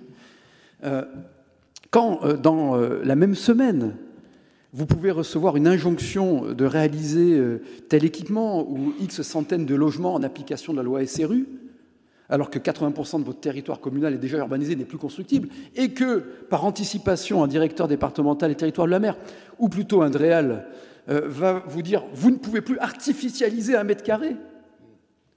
Euh, en confondant artificialisation et imperméabilisation, comme hélas la loi euh, bombe à retardement le, dispose du 22 août 2021, dite climat et résilience, parce que vous savez, il y a les mots de l'époque, hein, donc il y a la résilience, il y a les transitions, la première fois que je fais un colloque depuis longtemps, il n'y a pas le mot transition, ça m'a fait bizarre. Je me dis, il n'y a pas de transition. c'est vrai, Françoise, t'as vu Et, c'est un, prisme intéressant. Hein, je ne dénigre pas du tout ceux qui réfléchissent sur la transition. Je ne prendrai pas de risque à 35 ans de la retraite. L'âge de la retraite s'éloignant plutôt au fur et à mesure que je vieillis. Mais euh, donc, si je vous dis ça, et je, me souviens avoir été euh, lauréat, je cite souvent cet exemple parce qu'il m'a profondément marqué on avait répondu à un appel à projet, qui est une façon d'ailleurs de, recentraliser la décision. C'est un autre sujet. D'un appel à projet pour euh, l'autonomie énergétique des, îles et euh, la commune de Cannes, cette commune qui a un taux de pauvreté très élevé, mais qui est aussi très prestigieuse, c'est contrasté. Elle a, euh, elle a du terrien, elle a, un continent, mais elle a aussi de l'insulaire. Les îles de l'Airain, c'est un trésor patrimonial. Et, donc, une ces îles, Sainte-Marguerite, a sur son territoire euh, un endroit où, quand j'étais gamin, euh, on cramait les déchets de l'île. Et puis, bon, bien sûr, il y a eu des normes qui ont apporté un progrès, parce que les normes apportent souvent du progrès, et j'en dirai quelques mots aussi tout à l'heure. Euh, et donc, on ne, brûle pas les, déchets sur cette île. C'est dans une clairière, c'est invisible de l'extérieur. Mais aujourd'hui, on les trie, on les compacte, on les, rapporte sur le continent. On avait été lauréat d'un concours avec EDF en partenaire, Enedis, concours français, européen. J'avais même eu une distinction de je ne sais plus quel ministre à l'époque. Euh, parce qu'on on testait une nouvelle batterie euh, qui rendait un peu plus pilotable l'énergie solaire, et euh, on mettait une canopée solaire de 2 mètres de haut sur les conteneurs à poubelle, sur un espace de 400 mètres carrés. Ce projet avait été conçu avec les services de l'État. Donc, le préfet, comme toujours, nous avait aidé, le sous-préfet, et puis la sous-préfète nous avait aidé, le DDTM nous avait aidé, l'architecte des bâtiments de France avait donné son accord. Puis on m'avait dit d'aller, ce qui était déjà euh, formidable, d'aller en commission régionale des sites. On est allé en commission régionale des sites. Et puis l'ADREAL a fait une note en disant qu'il faudrait faire une étude 4 saisons. L'étude 4 saisons, par définition, ça dure un an. Donc on prend un an dans la figure, on fait une étude 4 saisons. On ne sait pas trop pourquoi, mais on fait l'étude 4 saisons. Et puis ensuite, on dit qu'il faut aller en commission nationale des sites. Donc on est allé en commission nationale des sites. On a eu partout un satisfait site. Au moment, on inaugure les batteries avec représentants de l'État, etc. Au moment de signer le permis pour la canopée solaire invisible de l'extérieur, L'Adréal s'y oppose, avis conforme non justifié. Hein, le principe de droit administratif, c'est de motiver les décisions. L'Adréal s'en dispense. Et parce qu'on était dans une zone Natura 2000. Pour qui cette norme a-t-elle été faite? Pour qui cette règle s'applique-t-elle? Et donc, on est obligé de démonter les batteries deux ans après, piteusement. Des exemples comme ça, l'AMF en 2023 va sortir on va lancer une grande démarche sur la débureaucratisation et on partira du constat, identifier, dénoncer, mais aussi proposer. Des exemples comme ça, on en a des tonnes. Donc, euh, en relisant l'article 6 de la Déclaration universelle des droits de l'homme, qui est un des plus beaux textes, la vraie, hein, celle de 1789, qui est un des plus beaux textes de notre, qui a valeur constitutionnelle, hein, vous ne l'affirmerez pas ici, euh, le début de l'article 6 dispose la loi est l'expression de la volonté générale. Tous les citoyens ont droit de concourir personnellement ou par leurs représentants à sa formation. Elle doit être la même pour tous, donc l'universalité, soit qu'elle protège, soit qu'elle punisse. Donc la norme pour qui, je me suis dit, c'est fait pour punir. Mais là, je ne méritais pas d'être puni dans mon magasin, je ne méritais pas d'être puni dans ma mairie. Soit qu'elle protège, mais elle me protège de quoi? Donc la production normative, elle sert évidemment à protéger et à punir, et c'est l'essentiel des normes, et c'est la différence entre complication et complexification. La complexification est souvent un progrès. C'est pour ça qu'il faut rejeter les effets de démagogie ou de populisme selon vos affinités politiques. Vous prendrez le terme que vous préférez. Je prendrai celui de démagogie. Et euh, la, complexification, c'est de dire qu'un jouet euh, ne peut, a des matériaux qui le rendent beaucoup moins dangereux pour les gamins, pour nos enfants. Et ça, c'est bien. Qu'un bâtiment résistera mieux aux incendies et ça c'est très bien, que, euh, en reprenant aussi le vocable de l'époque, tel bâtiment toujours sera inclusif. Et ça c'est bien, personne, que chacun ait sa place dans la société. Donc la norme est au cœur de la dignité humaine, qui est la finalité ultime de tout. Mais lorsqu'on est dans des telles contradictions, dans, ce, cette, autrement on ne ferait plus ces colloques. Je veux dire, ce, foisonnement euh, euh, de normes crée un problème d'impuissance publique, donc de civique, mais, tout simplement nous coûte cher en temps, en argent, en nerfs. Euh, et, les élus sont entre le marteau du citoyen qui veut que ça aille vite, qui hélas parfois se, comporte en consommateur d'espace public à tous les sens du terme, et non plus en citoyen, et de, la, de l'enclume de, la réglementation qui, nous alourdit. Et, et c'est pas un ressenti, c'est pas une vue de l'esprit, c'est pas un effet de joute oratoire, c'est pas un effet de manche, c'est une réalité que vous avez définie dans la première table ronde ou appréhendée dans la première table ronde. Et aujourd'hui, est-ce que ces normes-là, est-ce que ces règles-là sont vraiment l'expression de la volonté populaire? Moi, j'en doute. Moi, j'en doute et, j'en appelle à, un renversement total de la façon de produire du droit euh, et que la seule façon, à mon avis, de régler le problème civique, de, rejoindre l'efficacité, c'est-à-dire la performance publique et le sens collectif, c'est d'avoir des dispositions d'ordre public très général et de laisser la capacité d'application administrative au plan local. Je crois que c'est la seule façon de renverser la matrice. Parce qu'aujourd'hui, nous continuerons euh, par conformisme, par habitude, à recentraliser, à retuteliser, à recompliquer. Et c'est la différence entre complexification et complication. Quand la complexification euh, avance. Mais on le rencontre dans les grandes entreprises privées aussi. Hein. On a exactement les mêmes phénomènes. Quand vous avez deux fois plus de complexification pour des bonnes raisons, vous avez dix fois plus de complications. Ça a été démontré. Regardez les exigences, c'est pour ça que j'essaie de rebondir un peu sur tous les propos, euh, sur les normes produites par les entreprises, la, soft law, enfin toutes ces, choses-là. Très souvent, on a vu dans les années 90, on a dit tiens, on va faire de la qualité, on va faire des démarches qualité. Euh, et puis ces démarches qualité sont traduites par quoi? Par une création de la direction de la qualité. Mais une fois que la direction de la qualité a été créée, qu'est-ce qu'elle a fait? Elle, est allée en kikiner, pour rester poli, tous les autres services. Elle a multiplié les process. C'est Julia de Funès qui l'avait très bien démontré dans un ouvrage récent sur cette délire des process où on oublie euh, pourquoi on fait telle procédure. Ce qui caractérise la perte de sens qui est autour de la question de la norme pour qui, c'est que on ne sait plus pourquoi on prend la règle, on fait la règle et, qu'en fait la modalité devient finalité. Et ça, c'est le signe d'une technocratisation de la société. Quand la modalité devient finalité, quand on ne sait plus quelle est la finalité de l'action. Alors pour qui? Bien sûr pour nous protéger. Heureusement, bien sûr pour punir celui qui transgresse et pour protéger euh, euh, le, tout venant que nous sommes. Très bien. Mais dans la réalité, très souvent, ce que l'on constate, et je pense qu'un travail sociologique fin et pas idéologique serait, très pertinent, c'est que la, norme, elle contribue aussi à faire exister ceux qui la produisent. Parce que l'organe crée la fonction. Le, monolithisme de la production des élites administratives fait que le réflexe immédiat face à un problème, c'est de produire de la norme. Pas ici, pas dans cette maison, je lis tous vos rapports, mais je suis volontairement provocateur, c'est pour ça que vous m'avez fait venir. Euh, donc, euh, la norme, elle, bénéficie à qui aussi? Elle bénéficie euh, à ceux dont le pouvoir est de les faire respecter. Et comme les normes sont contradictoires, le maximalisme vous permet d'exercer un pouvoir extrêmement important en reprenant telle ou telle norme. Alors à la fin, vous gagnez, parfois au TA, parfois au Conseil d'État.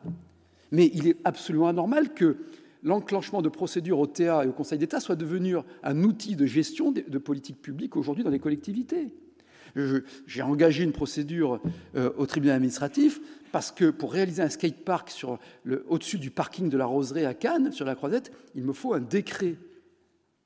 Euh, oui, c'est un décret ministériel, parce qu'on est sur un site classé, mais, mais ce n'est pas le Louvre. Hein. Il faut changer un périmètre. Mais, oui, oui, c'est ce que j'essaie de faire aussi. Et, et, donc de protection.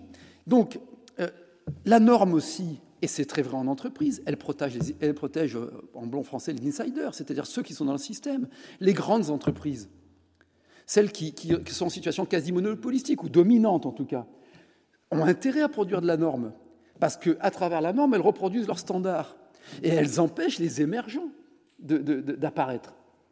Donc la norme est aussi un outil d'influence, un outil de pouvoir. Et, c'est cela aussi que nous devons avoir à l'esprit. Alors, je suis dans mon timing ou pas? Dites-moi, euh, cher professeur. Parce que, parce que, vous, vous constaterez que quand on écoute les autres, ce n'est pas le cas ici parce qu'il n'y a que des intervenants brillants, mais on les, trouve, euh, on les trouve très longs et quand on parle, on se trouve très court. C'est un truc que, j'ai toujours constaté euh, dans, dans, ma vie politique. Donc n'hésitez pas à me faire des signes, etc. On, mais, une deuxième session. Mais voyez, je, tout à l'heure, je parlais de, puisque j'ai le temps, je, vais revenir sur expliquer un peu ce que j'ai dit. On a reçu il y a, quelques mois une norme sur le, euh, la réglementation thermique qui s'applique à la construction des bâtiments scolaires.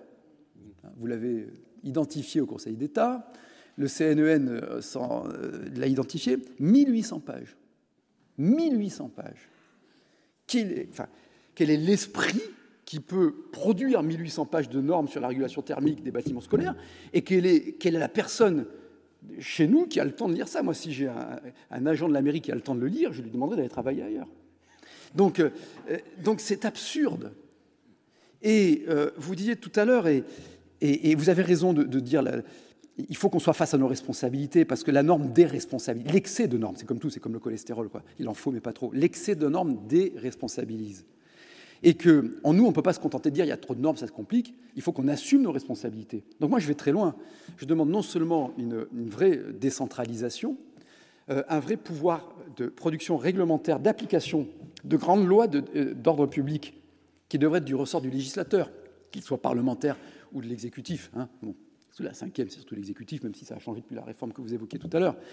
Mais que l'on revienne à, la vraie hiérarchie des normes, que les lois ne soient que des de grandes dispositions et que l'application, moi, quand on me parle de droit à l'expérimentation, la différenciation, on va nous parler de ça euh, bientôt, mais ça me fait sourire parce que quand on, a, quand on a un droit, quand on nous accorde un droit à l'expérimentation, ça veut dire qu'on n'a plus le pouvoir de décision. Et que le droit à l'expérimentation, dans la réalité, dans la vraie vie, comment ça se traduit? Par une demande d'autorisation qui elle-même produit euh, tout son surplus administratif et qui ajoute de la procédure, qui ajoute du process. Et comme tout le monde veut se protéger, au bout d'un moment, et c'est ce que vous esquissiez tout à l'heure, c'est-à-dire que vous allez être obligé de normer l'expérimentation. Vous allez être obligé de l'encadrer, parce que les préfets se verront déjugés par les DREAL, qui eux-mêmes euh, essaieront, euh, enfin, etc., etc. Donc, la seule solution, c'est de sortir de cette civilisation de la méfiance dans laquelle on est, d'accepter le risque, d'accepter et de, sanctionner la transgression a posteriori, mais qu'on n'organise plus tout notre droit pour être dans la contrainte a priori. Cette contrainte a priori, ce régime de, de l'a priori, ce régime de l'autorisation, il se fait au détriment de l'efficacité, parce qu'il se fait au détriment de la responsabilité. Alors pour cela, distinguons complexification et complication. Au niveau micro, demandons à chacun, moi je demande à chacun de mes cadres de dire qu'est-ce que vous avez fait aujourd'hui pour soulager votre subordonné. Et je demande au subordonné qu'est-ce que vous avez fait aujourd'hui pour, pour, soulager votre euh, supérieur hiérarchique. Et tous les jours, voilà, ils doivent se le faire.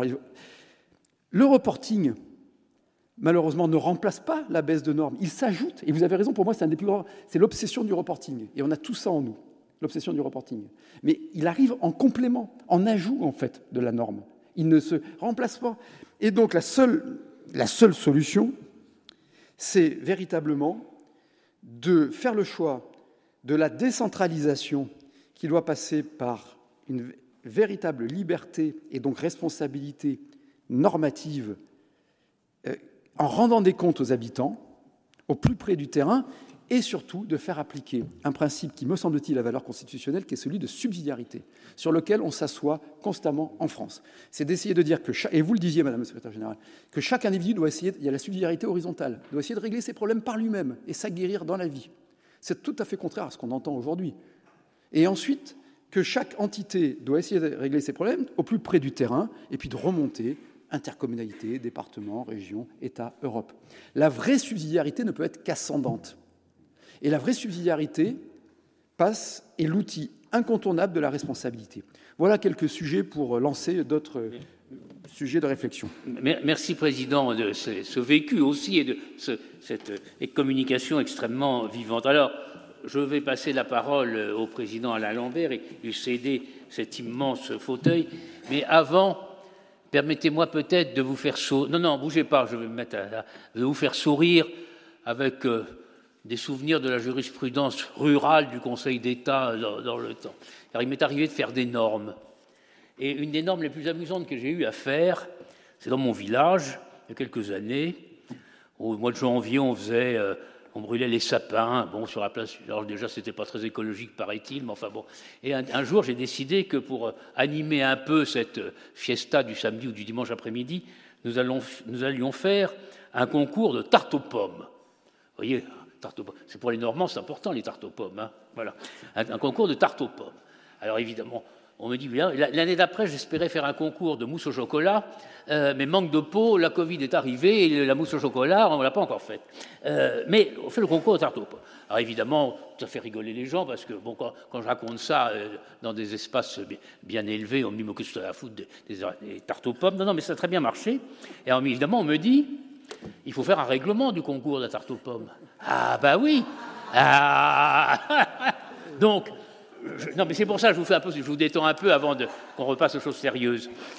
Je, vais sur Internet, je vais sur Internet et je trouve règlement de concours de tarte aux pommes. Et quelques communes, notamment normandes, euh, qui en faisaient. Et donc, je, je copie et j'adapte. Là-dessus, je sors mon règlement. Alors, il faut déposer sa candidature tel jour à telle heure, il faut que ça soit un moule de 6 à 8 personnes, il faut ceci, ceci, ceci. C'est toujours si on ne me demandait pas de dire quelle était la, variété de pommes qu'il fallait mettre. Bon. Et puis, euh, il fallait faire un jury. Alors, je soumets ça à ou deux de mes collègues du conseil municipal. J'avais parmi mes collègues une dame extrêmement active et qui avait la, qualité qu'il a toujours d'être agrégée de mathématiques. Alors, elle me, dit, ah, mais il faut faire deux, euh, deux jurys un jury d'enfants, un jury d'adultes. Parce que c'est pas. Bon, Et puis elle me dit il faut mettre des critères. Il faut les moduler. Ah, et voilà. Et donc elle a fait un programme avec. Euh, je lui ai confié surveillance des jurys, hein, très honnêtement. Bon, et elle a fait un programme en disant voilà, alors, les gosses d'un côté, les adultes de l'autre. Il y a deux ou trois critères le critère de la cuisson, le, critère de l'esthétique, le critère de je ne sais plus quoi. comme si c'était des marchés publics, quoi. Voilà, euh, voilà. Et on a fait des moyennes, on a donné des prix, on a mangé les tartes aux pommes. Mais euh, je vous donne cet exemple un peu pour vous détendre à, cette heure euh, avancée, mais surtout pour vous montrer que dès qu'on met le doigt dans une norme, et c'était une norme, il n'y a rien à faire, c'est un règlement du maire, hein, le concours de la tarte aux pommes. dès qu'on met le doigt dans une norme, eh ben, on ne sait jamais jusqu'où on va être conduit. voilà, parce qu'il y aura toujours quelqu'un qui vous dit il manque une précision. Et euh, à ce moment-là, bah, qu'est-ce qu'on fait? On, la met. Voilà. Merci en tout cas de votre assiduité. Et monsieur, pas, monsieur le Président Lambert, à vous.